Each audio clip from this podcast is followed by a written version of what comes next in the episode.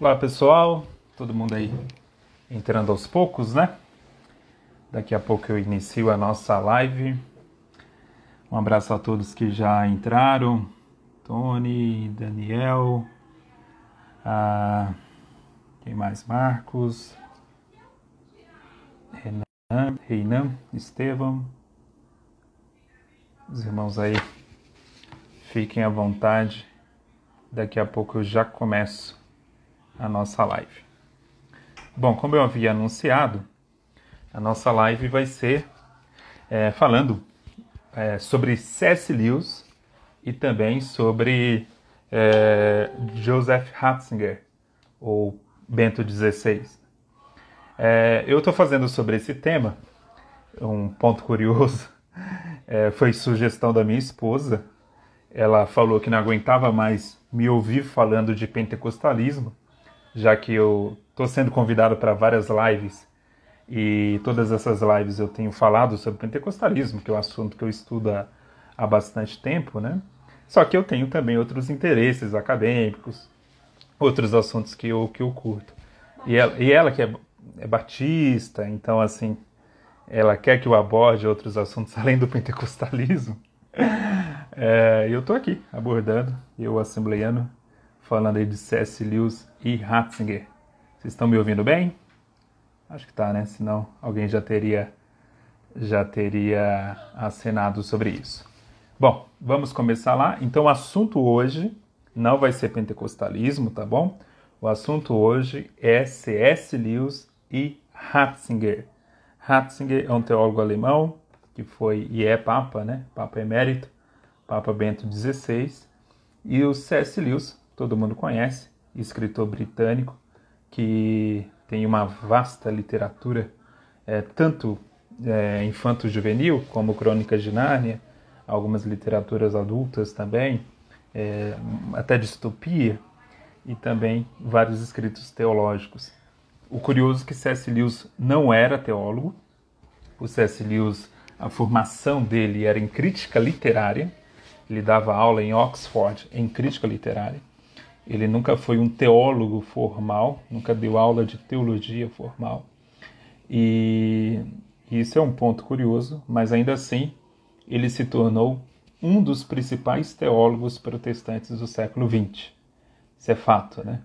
Ele morreu ali na década de 60 e ele deixou uma marca que até hoje é, temos um grande carinho aí pelo C.S. Lewis. É quase impossível alguém se envolver com teologia e não ler alguma obra do C.S. Lewis. A gente pode falar a mesma coisa do Ratzinger. O Ratzinger ainda vivo, ele tem uma vasta obra acadêmica, devocional também, é, é um teólogo profissional, sempre ensinou teologia, ele fez parte da chamada é, Congregação pela Doutrina da Fé, que, que é uma espécie de vigia da doutrina dentro da Igreja Católica, né? E, mas é um ponto curioso porque ele é um grande intelectual, então a gente pode aproveitar muito da leitura dos livros do Ratzinger, é, mesmo sendo evangélicos, a gente tem muito a aprender com o Ratzinger. E aí, nas minhas leituras, o que, que eu percebi? Que o Ratzinger é um fã também do C.S. Lewis. Ele cita o C.S. Lewis em algumas ocasiões, o que é, é riquíssimo. Quando a gente gosta de um autor e gosta de outro autor e vê que eles se citam, né, ou que um cita o outro, é muito interessante. É o caso do, do Ratzinger citando C.S. Lewis. Tem uma palestra que o Ratzinger deu em 1988 sobre é, lei natural e ele cita por diversas, é, em diversas ocasiões no decorrer da palestra o livro Abolição do Homem, que foi publicado aqui no Brasil, é, primeiramente pela Martins Fontes, esse livrinho aqui, Abolição do Homem, um dos livros mais filosóficos aqui do, do C.S. Lewis. E é citado pelo Ratzinger, né?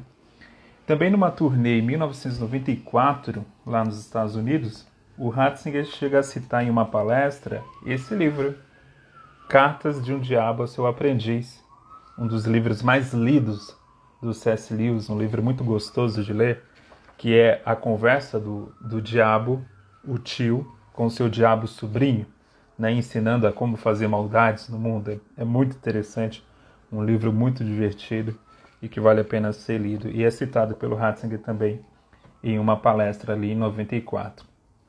É, quando o Ratzinger se torna é, Papa, o Papa Bento XVI, ele escreve uma encíclica, que é um documento oficial dos Papas. E a sua primeira encíclica foi intitulada Deus Caritas Est, né, que é uma tradução em latim da expressão Deus é amor. E nessa encíclica é bem interessante que é, é, vários especialistas dizem que uma das bases do, da encíclica é o livro Quatro Amores, do C.S. Lewis também. Por quê? Tanto o C.S. Lewis quanto o Ratzinger, eles defendem a ideia que o amor de Deus tem várias facetas, e uma dessas facetas é o amor eros, e o outro é o amor ágape. E essas facetas, elas se complementam, elas não são opositoras, ok? Elas se complementam. O amor, ele engloba as duas coisas. Portanto, assim, mesmo no ambiente protestante, havia muitas vezes a ideia de que o amor puro, o amor de Deus, era um amor sem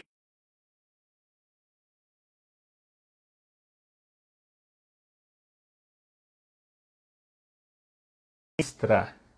Por quê? O que, que acontece? Quando a gente fala amor enquanto eros, amor enquanto desejo, é um amor que, quando consumado, ele me satisfaz. Portanto, é algo que me beneficia. E no decorrer da história cristã, muitos disseram que isso não era um amor legítimo, porque o amor legítimo seria aquele amor que apenas entrega. Tá? E aí, o C.S. Lewis, nesse livro Quatro, Quatro Amores, desfaz um pouco esse mito, mostra que no decorrer das escrituras é possível e é desejável que nós tenhamos essas duas facetas do amor, tanto o amor como eros, quanto amor enquanto é, ágape, né, enquanto entrega. É interessante observar esses dois aspectos. E aí, o Ratzinger vai falar o seguinte em relação a Deus. Imagine só, a gente falando sobre Deus. Será que Deus tem eros? Será que Deus tem desejo? Será que o amor de Deus é apenas ágape e apenas altruísmo? E aí a gente pode pegar alguns textos na Bíblia, por exemplo, quando há o batismo de Jesus, há uma frase que Deus Pai fala ali naquele encontro trinitário, né? O Pai, o Filho e o Espírito Santo. O Espírito Santo vem em forma de pomba, o Filho está sendo ali batizado e uh, o Pai fala. E o que, que o Pai fala? O Pai fala o seguinte: Eis o meu filho amado, em quem tenho prazer, em quem me comprazo. Então você vê que Deus também sente prazer, Deus também tem eros, Deus também tem desejo. E o desejo está justamente na salvação do homem. Só que o desejo de Deus não é um desejo egoísta, pensando apenas em si e na sua satisfação. É um desejo que impulsiona ele ao ágape, à entrega, então, é essa relação que o C.S. Lewis fala a respeito do amor. O amor, então, é aquela ideia de que ah, o amor só é válido se for totalmente disposto de qualquer desejo, tá? Se for totalmente é, jogado fora qualquer interesse e for 100% altruísmo, o C.S. Lewis e também o, o Ratzinger vai tirando isso, tá? É, então, um ponto em comum é a tese do Ratzinger nessa encíclica Deus Caritas, o Caritas Est, depende bastante tá, dos conceitos do C.S. Lewis. É uma influência muito, muito clara ali. Outra coisa, o Ratzinger cita a autobiografia do C.S. Lewis, que é, é o livro Surpreendido pela Alegria, no quinto capítulo do livro Jesus de Nazaré. Então, se você tem esse livro, pode ir lá conferir, que ele faz uma citação também positiva, né? É, e aí aqui, continuando. Outra coisa em comum entre o Ratzinger e o Lewis, pessoal, era como eles lidavam com a questão da hermenêutica. É interessante também. É, tanto o Ratzinger como o C.S. Lewis, eles criticaram em algumas ocasiões o método histórico crítico. O que, que é o método histórico crítico? Né? É um método que nasce especialmente no, após ali o, a Reforma Protestante, no, no início do Iluminismo, se desenvolve no decorrer do Iluminismo e é aplicado com força no século XIX. E o método histórico crítico ele queria, né, com o objetivo central, entender qual era a ideia por trás da mente do autor dos textos. E nessa busca, é, muitas vezes se tratou o texto bíblico de forma meramente como um texto histórico. Né? E aí, é, o Ratzinger ele critica isso, né, que a fé é, não é um componente do método histórico crítico. E isso torna o método histórico crítico um método fraco, justamente por não ter fé envolvida. Esse é um ponto fraco do método. Não é que ele é, não use esse método, tá? Ele usa bastante. Se vocês lerem especialmente a trilogia Jesus de Nazaré, vai ver que ele usa abundantemente esse método. Só que ele não usa de maneira crítica. Ele tem críticas ao método. Ele chega a falar em um artigo chamado Interpretação Bíblica em Conflito, é sobre os fundamentos e o itinerário da exegese hoje. Ele fala: a fé não é um componente do método e Deus não é um fator com o qual ele conta nos eventos históricos. E isso é ruim. O C.S. Lewis fazia uma crítica parecida. Ele dizia também que é, uma das fraquezas do método histórico crítico era desprezar a figura do dogma. Então, assim, o dogma, mais do que atrapalha, ele também pode ajudar na leitura da Bíblia, porque ele é um norte, ele é uma direção que vai nos ajudar a focar naquilo que é importante na leitura bíblica. Então, assim, ele não pode ser de forma alguma desprezado. E um texto famoso do C.S. Lewis sobre crítica bíblica, ele fala o seguinte, ele, em um momento ele diz, ó, a autoridade dos especialistas nessa disciplina é a autoridade em deferência a qual somos solicitados a desistir de uma enorme massa de crenças compartilhadas em comum pela igreja primitiva, pelos pais da igreja, por toda a Idade Média, pelos reformadores e por todo o decurso do século XIX. Aí, o C.S. Lewis está dizendo o quê? Qual o problema do método histórico crítico? Muitas vezes ele quer se apresentar como uma novidade, ele quer trazer uma novidade. E aí, com essa novidade, eu tenho que desprezar a igreja primitiva, o que a Idade Média pensava, o que os reformadores pensavam, o que todos os teólogos do século XVIII, XIX e XX pensavam. E aí, agora que chegamos à verdade, agora que chegamos ao entendimento do texto. Embora isso seja possível, e às vezes acontece mesmo, Tornar isso um método, tornar isso uma mania, é muito perigoso, porque é uma confiança excessiva no presente em detrimento do passado. E aí, o C.S. Lewis tem uma expressão muito famosa a respeito disso, que ele chamava que isso era, era agir como snob em relação à história. Então a gente não pode agir assim. As novidades são bem-vindas. Nós precisamos de novidades mas a gente deve tomar cuidado. Por quê? Porque eu não posso abraçar a primeira novidade e jogar fora, basicamente, aí dois mil anos de cristianismo. Então, assim, a gente deve tomar muito, muito esse cuidado. Outro ponto interessante, pessoal, é a respeito da, da própria questão do dogma. Né? O C.S. Lewis, em um texto chamado Religião Sem Dogma, de 1946, ele fala o seguinte, ó. Um Deus sobre o qual não existem dogmas não passa de um fantasma.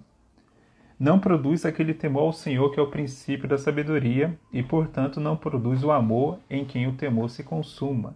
Se consuma. O que que Cecílio está falando aqui? Ele está falando, nós precisamos de doutrinas. Nós precisamos de dogmas. Por quê? Porque o dogma é aquilo que possibilita aquilo que possibilita a ideia de um Deus que pode ser temido, adorado, amado. Eu não posso adorar e amar um Deus sem um dogma por trás, porque eu não vou amar algo sem substância. Eu não posso temer algo sem substância. Eu não posso ter uma reverência por algo sem nenhuma estrutura. Vira simplesmente uma adoração, um amor por um fantasma. Interessante demais esse argumento do, do C.S. Lewis. E o Ratzinger vai falar também, defender muito a figura do dogma, a figura da doutrina. E o Ratzinger ele diz o seguinte: ele cita uma frase, que não é dele, mas ele cita e, e concorda com a frase ele diz o seguinte: se o dogma for proclamado, eu vou me recordar de que a igreja é mais sábia do que eu e que eu confio mais nela do que na minha erudição. Então aqui isso casa com o que o C.S. Lewis defende. Né? Olha, eu tenho que ter humildade. Calma aí, eu nasci, eu, Gutierrez, nasci em 1988. De repente me vem uma ideia aparentemente muito original. Será que ninguém em dois mil anos de história do cristianismo não pensou nisso? Será, porque, será que aquilo que eu estou pensando de tão original tem uma base histórica? Se não tem, por que, que não tem? Será que eu sou uma pessoa assim, sou um gênio? Né? É assim. Ou a igreja, enquanto instituição histórica, ela é mais sábia do que eu. É, esse é o ponto. Então, assim, volto a repetir, é, eu tenho certeza que o C.S. Lewis se ainda vivo fosse, e o próprio Ratzinger, que é vivo, ele vai dizer o seguinte: é, não há problemas em a gente encarar novidades na teologia. Mas a questão é se essa novidade é, não está desprovida de qualquer base histórica e se ela não está calcada na ideia que todo mundo estava equivocado, só eu que penso corretamente. Então, essa tentação que muitas vezes se apresenta na teologia, ela deve ser, é, é, deve ser tomada com cuidado. Né? Até porque, pessoal, muita heresia nova, que tem cara de ser heresia nova, já tinha sido proclamada há tempos atrás, em outros momentos na história da igreja, e entra naquilo que Salomão falou, né? Não há nada novo debaixo do sol. Essa é a bem da verdade, né? Outro ponto interessante de conexão entre os dois é a democracia. Né? Olha, o C.S. Lewis ele tem um argumento muito simples e muito bom para a democracia. Ele falava o seguinte, ó, eu, C.S. Lewis, eu sou democrata, eu acredito na democracia. Por quê? Porque eu acredito que o homem é mau. Então eu não posso concentrar poder na mão de uma única pessoa eu não posso concentrar muito poder na mão de uma única pessoa. Por quê? Porque eu acredito que o homem caiu. Eu acredito numa depravação. Então, assim, é, ele até fala, né? A, a humanidade é tão caída que não é possível confiar poder e autoridade a nenhum homem sobre seus iguais sem mantê-los sob constante vigilância. Né? É uma frase que ele fala em um texto chamado Igualdade. Né? Então ele fala o seguinte: eu creio na democracia não porque os homens são bons, como Rousseau pensava, a humanidade é maravilhosa, as pessoas só têm boas intenções. Não, é justamente pelo contrário. É justamente pelo homem ser mal, né, pelo homem ser mal, é que nós precisamos de um regime que divida poder. Então esse é o ponto que o, que o C.S. Lewis falava. E o Ratzinger fala exatamente a mesma coisa ele fala o seguinte: para a consolidação da democracia pluralista, é urgente ter a coragem de reconhecer a imperfeição e a constante ameaça que caracteriza as realidades humanas. É justamente pela imperfeição do homem que nós necessitamos de um regime que divida poder. Né? Interessante. Esse é o argumento que a gente encontra no Ratzinger e encontra também no C.S. Lewis. Né? Isso é bem diferente de outros momentos na história onde se acreditava que outros regimes políticos fossem mais adequados ou até, é, por exemplo, um regime mais é, de maneira é, mais hierárquica, né, que seria mais equivalente à ideia de regimes é, do Antigo Testamento e coisas assim, né, e por aí vai. Outro ponto, pessoal, que a gente pode relacionar aqui o C.S. Lewis e o Ratzinger é a ideia de progresso. Tá? O C.S. Lewis e o Ratzinger vão usar o mesmo argumento. Eles vão dizer o seguinte: olha, o progresso acontece. Ninguém pode negar o progresso. Tecnologia está aí, está avançando, né? Hoje a gente tem aí uma ferramenta como essa, Instagram, celulares avançados, tudo isso. E só que a gente não pode, não pode confundir o progresso tecnológico com o progresso moral. O homem, de fato, tem progredido na ciência e na saúde, etc. Mas não necessariamente moralmente. Moralmente, é isso que eles vão argumentar. Então tome cuidado, é, o C.S. Lewis e o, Ratzinger vão dizer, tome cuidado com essa ideia ingênua de progresso, como se o progresso fosse algo constante e que é, abrangesse tudo. Né? Vou até citar uma frase aqui do, do Ratzinger sobre o progresso, que é maravilhosa. E o interessante até é que a primeira vez que eu li o mesmo tipo de pensamento foi em um filósofo inglês chamado John Gray, que ele fala a mesma coisa, né? É, e o Ratzinger diz o seguinte, ó. ó. Ele fala assim: No que respeita ao conceito de progresso, sempre fui cético. Há naturalmente um progresso na quantidade dos nossos conhecimentos, na ciência e na técnica. Mas esse progresso não conduz necessariamente a um progresso dos valores morais nem a capacidade de fazer bom uso do poder conferido por esse conhecimento. Pelo contrário, o poder pode ser um fator de destruição. Sempre fui contrário ao espírito de utopia, ao crer numa sociedade perfeita, conceber uma sociedade perfeita de uma vez por todas. É excluir, é excluir a liberdade de cada dia. É tão verdade que a moral e a razão são frágeis que uma sociedade pode sempre autodestruir-se. O que é preciso esperar é a presença de forças morais capazes de resistir ao mal. É, vai lembrar, Ratzinger é alemão, né? ele viveu o contexto do nazismo quando era bem jovem, adolescente ainda. É, ele sabe muito bem que essa ideia de progresso constante, aquele historicismo, sabe, de Hegel, que o mundo só vai, ó, crescendo, crescendo e vai evoluindo, uma evolução constante, é um mito. Isso é uma balela. Né? A Alemanha, que foi uma das nações mais desenvolvidas do mundo no século XVIII, século XIX, foi uma nação que desenvolveu muito a sua ciência, a sua tecnologia, uma nação grandiosa, uma nação poderosa. O que, que a Alemanha viu na primeira metade do século XX? Ela viu o regime nazista um regime que foi uma regressão moral extraordinária na, na história da Alemanha. Então, assim, nenhum país, nenhuma nação, nenhum povo está livre de regressões em questões morais. Dificilmente, pessoal, a gente vai regredir em questões tecnológicas, no avanço da medicina, coisas desse tipo. Dificilmente, pelo contrário, a tendência é só mais e mais inovações tecnológicas. Porém, moralmente, o homem sempre pode cair o homem sempre pode voltar atrás. Por quê? Porque é a realidade do pecado.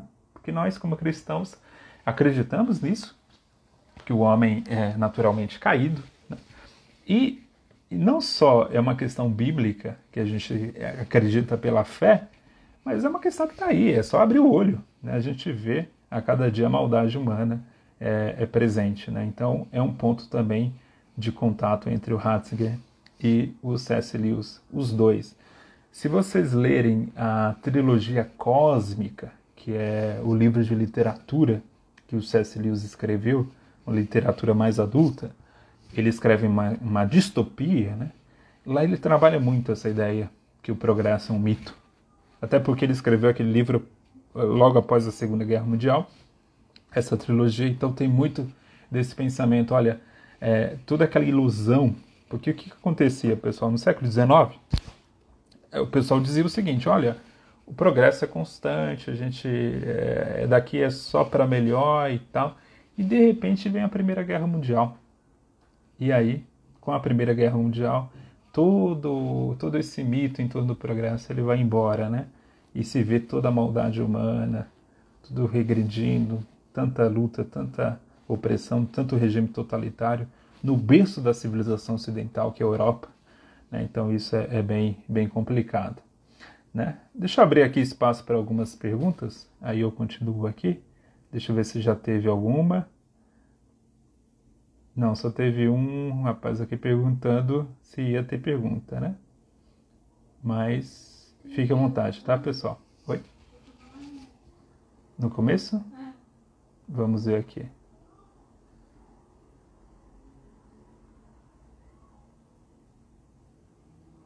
Ratzinger batia mesmo nos irmãos Boff? Olha, o Ratzinger foi o responsável pela exclusão do Leonardo Boff né, da Academia Católica.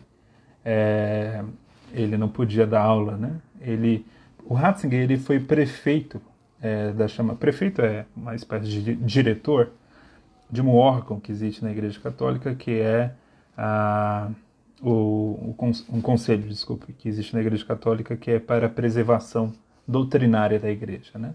Então ele foi por muito tempo responsável por esse órgão. E aí ele foi responsável pela disciplina do Leonardo Boff, que foi um teólogo da libertação, que é até hoje, né? Ele ainda é vivo, brasileiro. É, um ponto curioso é que o Leonardo Boff, ele é considerado aí a cabeça da teologia da libertação aqui no Brasil, ele e o irmão dele, o Clodovis Boff, mas agora nos anos 2000, o Clodovis Boff renunciou à teologia da libertação. E hoje ele tem uma postura muito crítica à teologia da libertação. Inclusive, eu indico muito a leitura do Clodovis Boff.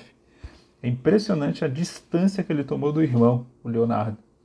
O Clodovis ele tem um livro recente, pela editora Paulo, chamado o Livro do Sentido, tem o volume 1, volume 2. É um livro sensacional. Quem leu já o, o, o David Coises, aquele livro é, Visões e Ilusões Políticas da Vida Nova, vai gostar muito do primeiro volume desse livro do Clodovis Boff. Clodovis Boff é um nome aí a ser lido, um erudito, uma, um cara sensacional. E agora ele está muito próximo à literatura do Ratzinger. Então ele cita muito Ratzinger, assim, é, é, é, um teólogo católico também que deve ser lido. Porque assim, um, um dos problemas quando o evangélico vai ler é, literatura católica é que normalmente no Brasil o que tem é a teologia da libertação, né? Leonardo Boff, é o Libânio, é essa turma aí. O pessoal ali da efervescência da década de 70, de 80. E o problema da teologia da libertação, embora ela tenha alguma, alguns pontos que devem ser considerados, que são positivos, é que ela tornou a, o evangelho uma grande ideologia, né? muito submissa ao método marxista de leitura histórica, é, é, é, muito historicista nesse sentido, então assim é uma teologia com muitos defeitos perigosos. Então assim é de se lamentar que, que é o que a gente mais vê por aí, o pessoal lendo, né? Temos uma pergunta aqui do, do Marcos. É... Calvino afirma que a democracia ameaçava a ordem pública e via na monarquia a melhor forma de governo.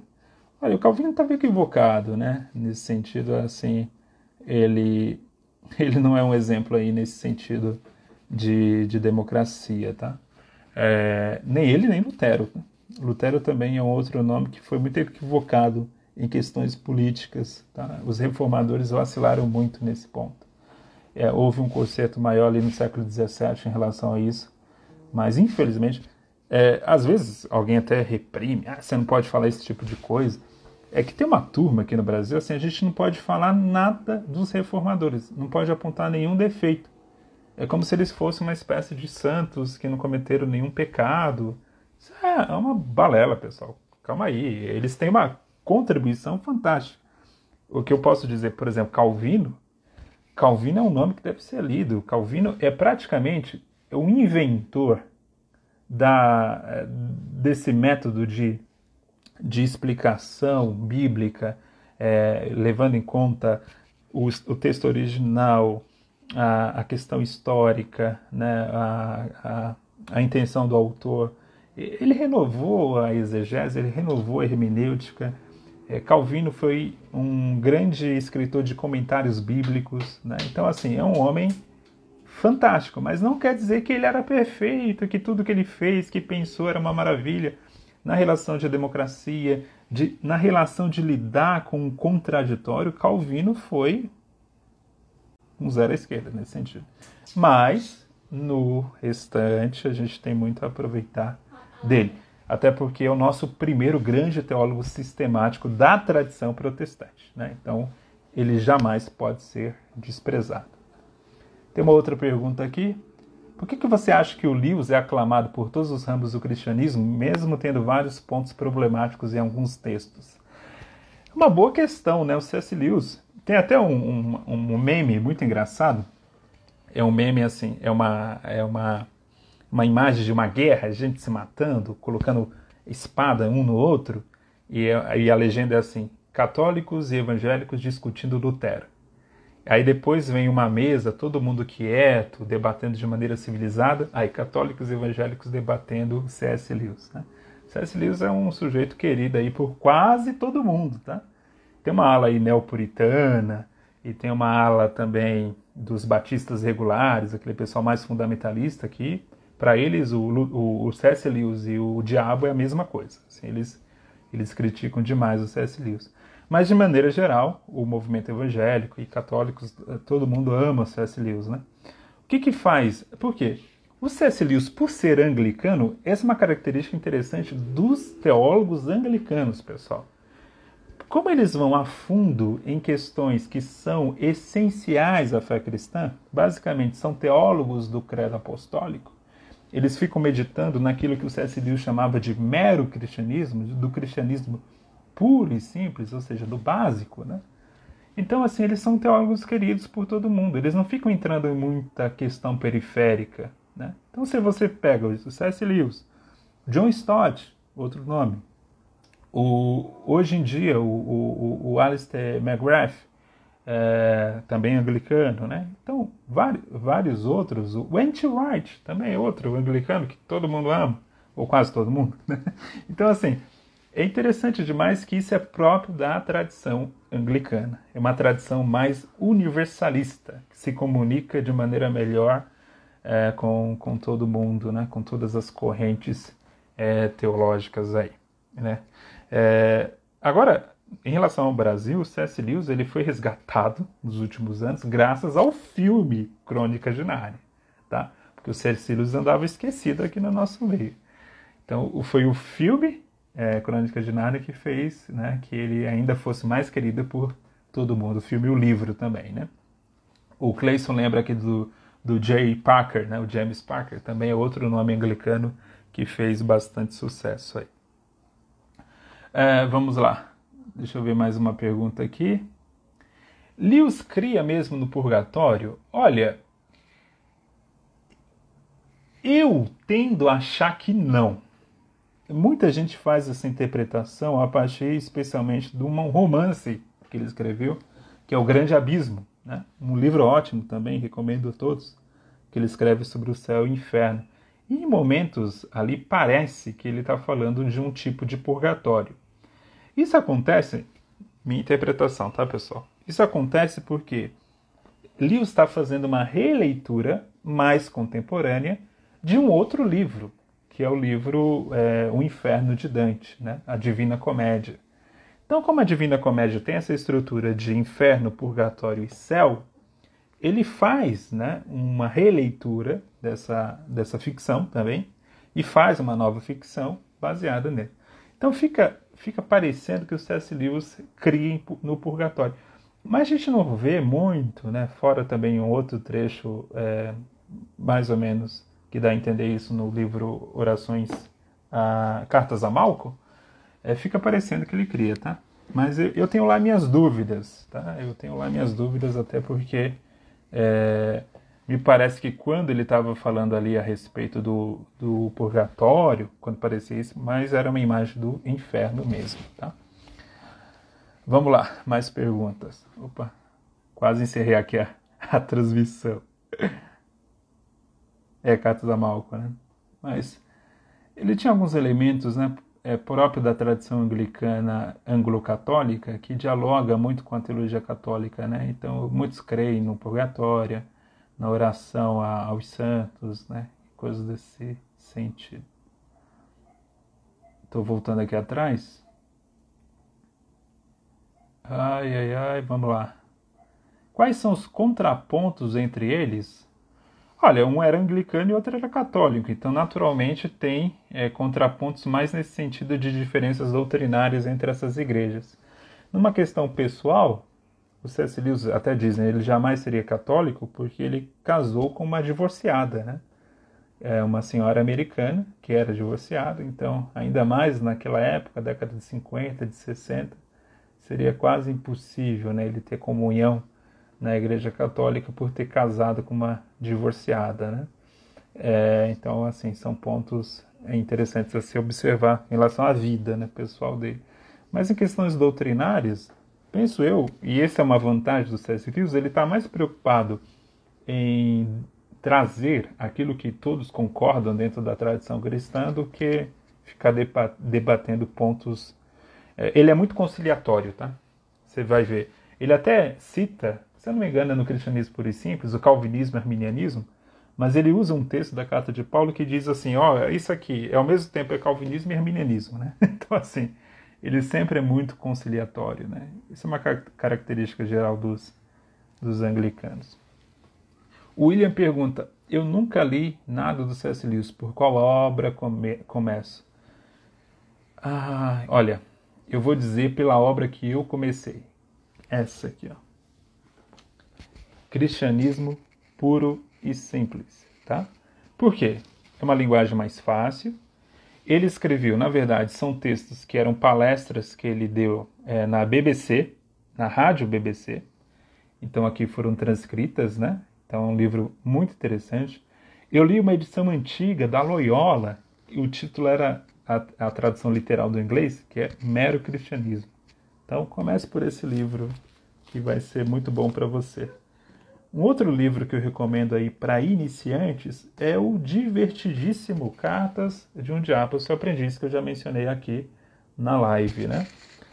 A Thomas Nelson vem lançando vários livros aí do C.S. Lewis, né? E tem um particular que eu gosto bastante, aí eu diria que é de um nível um pouquinho mais avançado, que é Reflexões Cristãs, porque são vários artigos que o C.S. Lewis escreveu no decorrer de sua vida sobre vários assuntos. Então, é um livro que eu recomendo bastante, assim como Deus no Banco dos Réus, também é uma coletânea de artigos dele, tá? Então comece por esse livro, faz bem. É, vamos lá.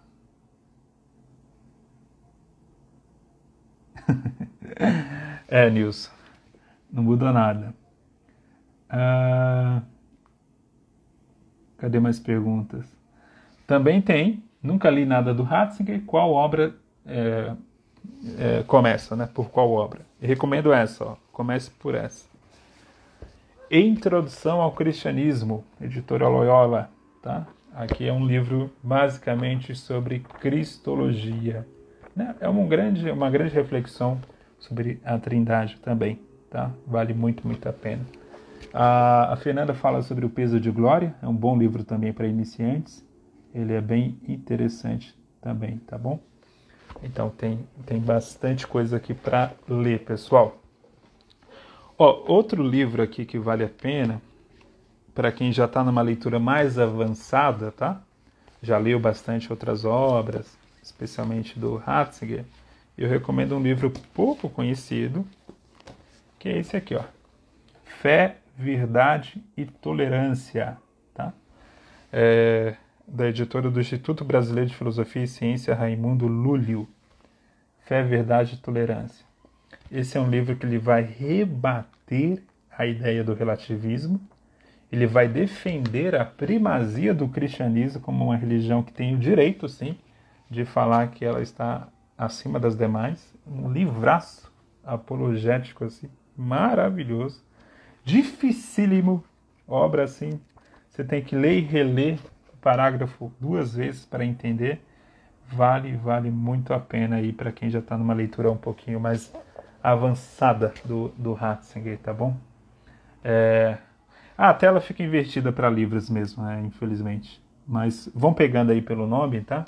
e anotando por gentileza, que aí fica mais, mais fácil para vocês, tá bom? Vamos lá ver se tem mais perguntas aqui.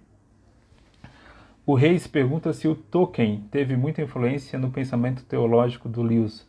Certamente eles eram muito amigos, né? conversavam bastante também sobre teologia. É, os bio, biógrafos do Lewis e do Tolkien falam muito dessa relação deles e claramente ao ponto que se você pega a, aquela turma, é, é, se você pega textos teológicos deles, é, são muito parecidos né, na forma até de, de, escrita e de defesa das ideias, né? Então, então tinha uma simbiose bem, bem, bem, bem interessante, tá? Então, continuando aqui, pessoal. Outra coisa. O que, que é importante relacionar aqui os dois? Dentro do cristianismo, da história do cristianismo, é, nós temos sempre a figura dos grandes apologistas. Isso já começou no segundo, no terceiro século da era cristã. A gente pode citar nomes como Tertuliano, como Orígenes, é, e tantos outros que foram grandes apologistas da fé cristã. Gente que soube falar de uma maneira muito cativante do cristianismo para pessoas fora né, da vivência da fé cristã. E o C.S. Lewis e o Ratzinger têm essa característica em comum. Eles sabem dialogar muito bem com, o, com os não cristãos. Por exemplo, Ratzinger fez esse debate com ninguém mais, ninguém menos do que o Habermas, né? um teólogo, um teólogo um filósofo político muito importante, estudado no mundo todo, e o cara estava em pé de igualdade né? para debater com um filósofo tão importante. É, então isso é muito bonito de se ver, porque assim, pessoal, é, é, é, é relativamente fácil falar para dentro da igreja, relativamente fácil, né? Porque a gente está lidando com pessoas que têm a mesma fé, têm a mesma visão de mundo que a gente, então basicamente aí é, é, é tranquilo ensinar dentro da igreja. Mas outra coisa, um desafio enorme que nós temos e todos nós temos é como transmitir o evangelho de uma forma que seja compreensível para o homem que não tem fé. E as defesas que o C.S. Lewis fazia tinham uns insights assim impressionantes. Por exemplo, quando ele fala de Jesus, ele fala o seguinte, ó, quem, ó, Jesus, puxa, Jesus é o seguinte, todo mundo fala que ele é um cara legal, que é um cara bacana, mas Jesus falava que era Deus. Então, assim, de duas uma. Ou eu acredito que de fato ele era Deus, e se eu não acredito que ele é Deus, então ele é um lunático, ele é um maluco, porque era um homem comum como os demais, um mortal como os demais, e que dizia que era Deus. Então, assim, ou ele é Deus ou ele é uma fraude. Eu não tenho como ficar no meio termo, né? Dizendo, ah, ele é um cara legal, foi gente boa, foi um cara muito espiritual, né? Um, um cara muito bacana. Então, assim, aí o C.S. Lewis tinha essas sacadas, né? Eu já vi muita gente repetindo esse argumento, muita. O mais recente que eu vi foi o Tim Kelly, né? Ele gosta muito desse argumento. É, mas quem trouxe esse insight, assim, ó, veja como é uma ideia simples. Ele só está trabalhando uma questão de lógica? Mas isso mostra a estrutura do pensamento apologético. Outra coisa na apologética desses dois grandes homens de Deus aqui, dois grandes teólogos cristãos, é que não é uma apologética, pessoal, que, que é a caça heresia, sabe? Aquela coisa assim, é, meio alucinada, meio.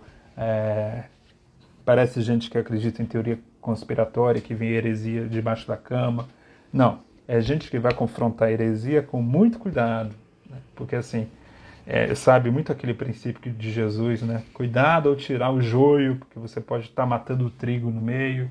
Então, assim, são pessoas extremamente cuidadosas, e isso deve ser a característica de um bom apologista, tá bom? É, o Samuel comenta aqui que o Kelly gosta mesmo, né? Gosta demais do C.S. Lewis. Olha, é... vamos lá. A caricatura, a caricatura de nazista do, do Ratzinger é verdadeira em algum sentido? Não, não é. É uma grande maldade, Marcos. O Ratzinger, ele de fato fez parte do exército nazista, como um jovem, como todos os jovens, né?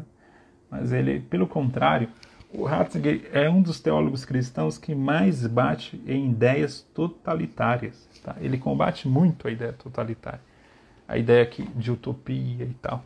Inclusive, o, o, o livro mais recente dele lançado em português é esse aqui, Olhar para Cristo, Exercícios de Fé, Esperança e Caridade. No capítulo sobre esperança, ele fala muito isso ele fala sobre esse cuidado que nós devemos ter em transformar a política em objeto de esperança. Olha só. A esperança é um atributo da fé cristã. O que, que ele quer dizer aqui? A fé, a esperança e o amor e a caridade, elas estão completamente relacionadas. Eu não posso separar isso. Essa é a ideia aqui do Ratzinger, eu não posso separar. Se eu separo a esperança da caridade cristã, da fé cristã, e transporto a esperança para um objeto político, para um homem político, para um, uma ideologia política, eu estou distorcendo a ideia de esperança. Eu estou criando um monstro, literalmente, e estou ajudando a formar aí é, algo tenebroso, né? que é a, a utopia totalitária, etc. Né? O Lucas pergunta qual foi a minha impressão sobre o, o, o, o filme, né? Os Dois Papas. Olha, me deu preguiça aquele filme, sinceramente. Esse filme, pessoal, é por quê? Porque é aquele é muito caricato, né? Retrata o como teólogo durão, é, é, gente que não tem boas maneiras de lidar com as pessoas, muito frio, etc. E o Bergoglio é aquele homem doce, maravilhoso e tal, né? Quando você lê a biografia do Ratzinger, tem várias por aí, você vê que um ponto em comum que toda, muita gente comenta, né? gente que conhece ele, é, é a humildade. É uma pessoa muito é, aberta, é, é, é, claro, muito tímido, né? e timidez não quer dizer que a pessoa seja arrogante. Né? Ah, então, assim, a gente deve tomar cuidado com essa caricatura aí que foi construída pelo filme, né? O Samuel também pergunta se o Ratzinger é de fato o maior teólogo vivo, né? Eu concordo, sim, com essa, com essa questão, por quê? Muita gente fala assim, por que, que você fala que o Ratzinger é o maior teólogo vivo? É, isso não é meramente uma opinião sua? Não, pessoal. A gente tem que levar em conta a influência do camarada. É, uma vez eu falei isso no Facebook, né? O Ratzinger é o maior teólogo vivo. Aí um escreveu embaixo que não, não, isso é um absurdo. O maior teólogo vivo é o John MacArthur. eu ri demais, né? É, por quê? A questão aqui é quem tem mais influência em discussões acadêmicas, mas também nas igrejas. Quem é mais lido, quem é mais discutido, quem é mais estudado, quem é que fez escola, quem é que fez seguidores que ficaram igualmente influentes. Então, tudo isso tem a ver, né? Então, se a gente pensa no, hoje no, no ambiente protestante, a gente pode pensar em um nome como o N.T. Wright, que eu já citei aqui, é, se a gente pensa no, no, catolicismo, a gente pode citar assim o Ratzinger. Então a influência dele é, é sensacional, né? Vamos ver aqui mais perguntas que tem a ver aqui mais com o tema, né? A imaginação moral é um elemento comum entre os dois? É, a imaginação é um elemento mais comum mesmo na, na apologética do C.S. Lewis, tá? É, até porque ele era um cara da literatura, e isso não tem no Ratzinger, né? ele não é um literato. É, só que um ponto interessante que, que o Ratzinger vai trabalhar muito em imaginação moral é a liturgia. Tá?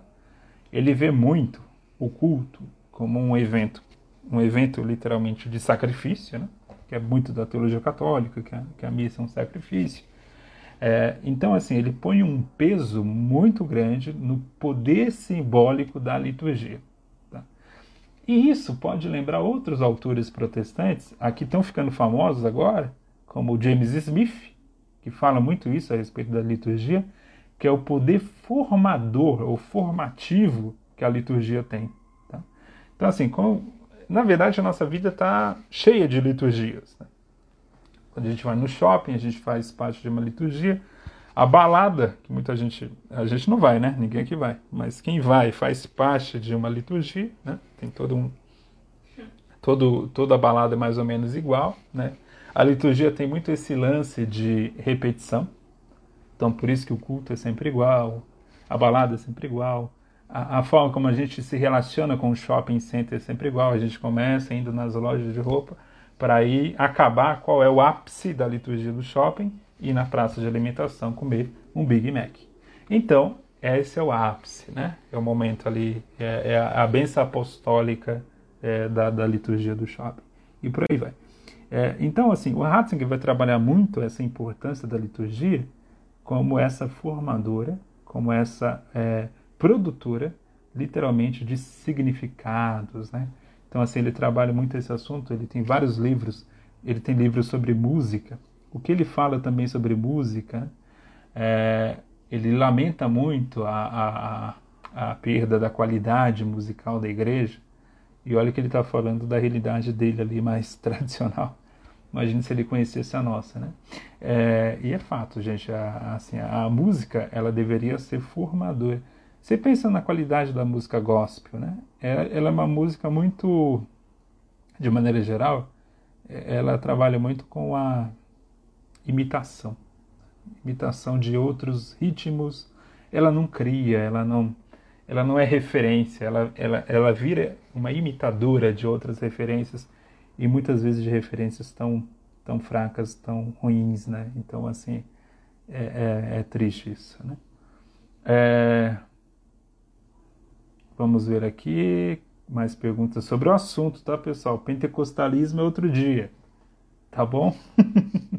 a gente volta aqui. Vamos falar hoje do Ratzinger e do, do C.S. Lewis. Vou ter todo o prazer de falar depois de pentecostalismo, tá?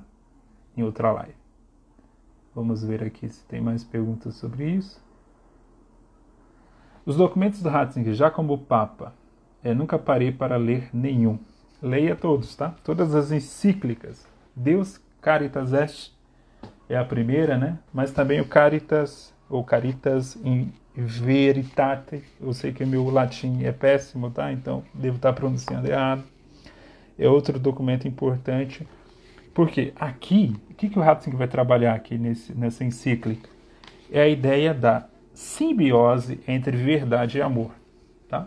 Verdade e amor. Não são opositoras. Falar a verdade não é deixar de amar. Amar não é deixar de falar a verdade, coisas assim. Então, assim, é simbiose, porque é uma simbiose que quer ser rompida hoje, né? É, parece que falar a verdade, acreditar na verdade, é ser uma pessoa intolerante, uma pessoa má, uma pessoa péssima, uma pessoa maldosa que vai matar os outros porque é um fundamentalista e tal. O Hatzke mostra que a gente pode sim encontrar um equilíbrio, porque basicamente em tudo na vida cristã a gente pode encontrar um equilíbrio, né? Inclusive em relação a lidar com a verdade, com amor. Então é uma encíclica aí que eu indico bastante, tá bom, pessoal, para vocês que estão interessados na literatura que ele escreveu após o pontificado. Vamos ver aqui. Ah, o Zé Bruno perguntou do filme, né?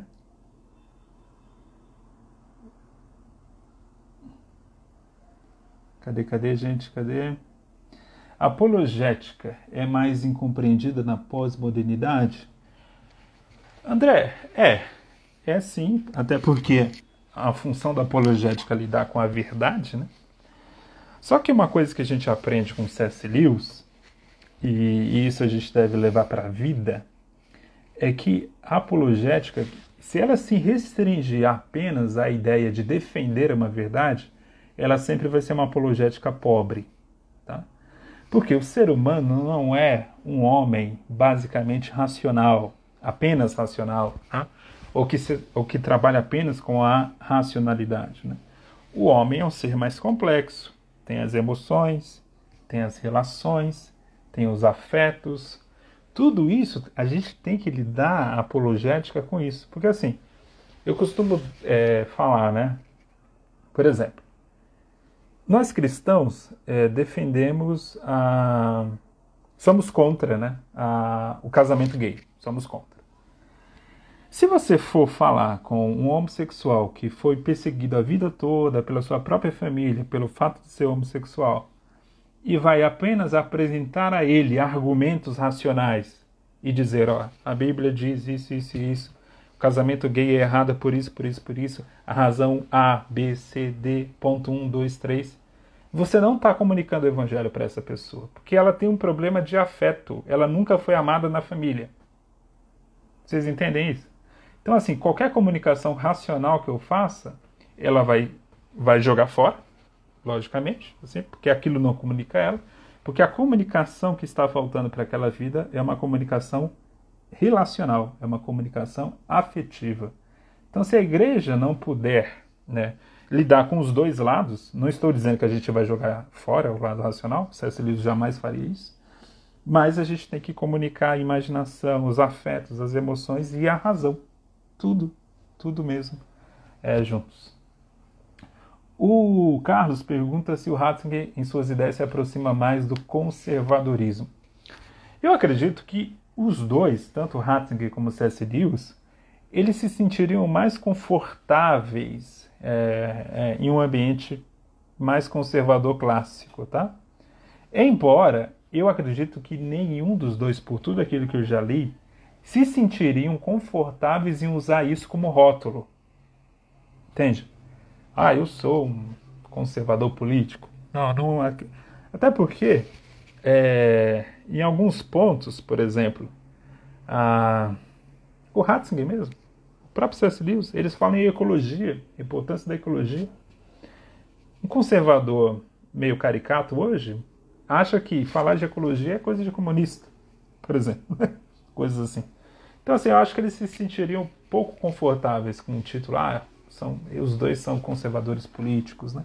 Muita gente lembra aquela passagem do Cristianismo por os Simples, onde ele, o próprio C.S. Lewis se coloca como uma pessoa mais próxima à esquerda, né? Ele fala lá, ele quer dizer mas, assim, de maneira geral, quando você lê a literatura do C.S. Lewis, você vê muitas críticas à, à própria social-democracia, né? aos socialistas, ele critica muito.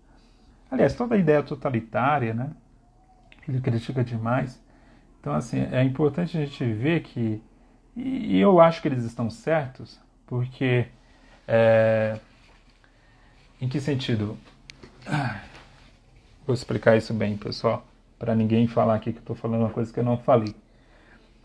O cristão, por estar comprometido com Cristo e com a palavra, ele deve evitar, acima de tudo, se alinhar a qualquer corrente de pensamento. Qualquer corrente de pensamento que não seja propriamente a Bíblia. Inclusive o conservadorismo. Porque, em algum ponto, qualquer defesa filosófica vai, em algum momento, bater na Bíblia. Vai, por exemplo. Vou dar um exemplo para vocês. É, o cristão progressista. Ele fala muito, é, cita muito a Bíblia na hora de defender a como chama a, a abertura das fronteiras, né? Contra o pecado da xenofobia. Ele está correto nisso, tá? Mas dificilmente o cristão progressista fala sobre a questão do aborto, por exemplo. O conservador fala do aborto, mas não fala da pena de morte. Então, assim, é, se a gente se alinha muito a uma corrente, é, sabe? Acaba, acaba em algum momento contradizendo a palavra. Pessoal, a live vai cair a qualquer momento. Foi muito bom conversar com vocês, tá? Se cair, é, a gente volta numa próxima. Tá? Mas vai cair. Em um minuto vai cair. É, mas depois eu ponho aqui no, no como chama, no YouTube. Ah, vamos lá, se tem mais alguma pergunta aqui.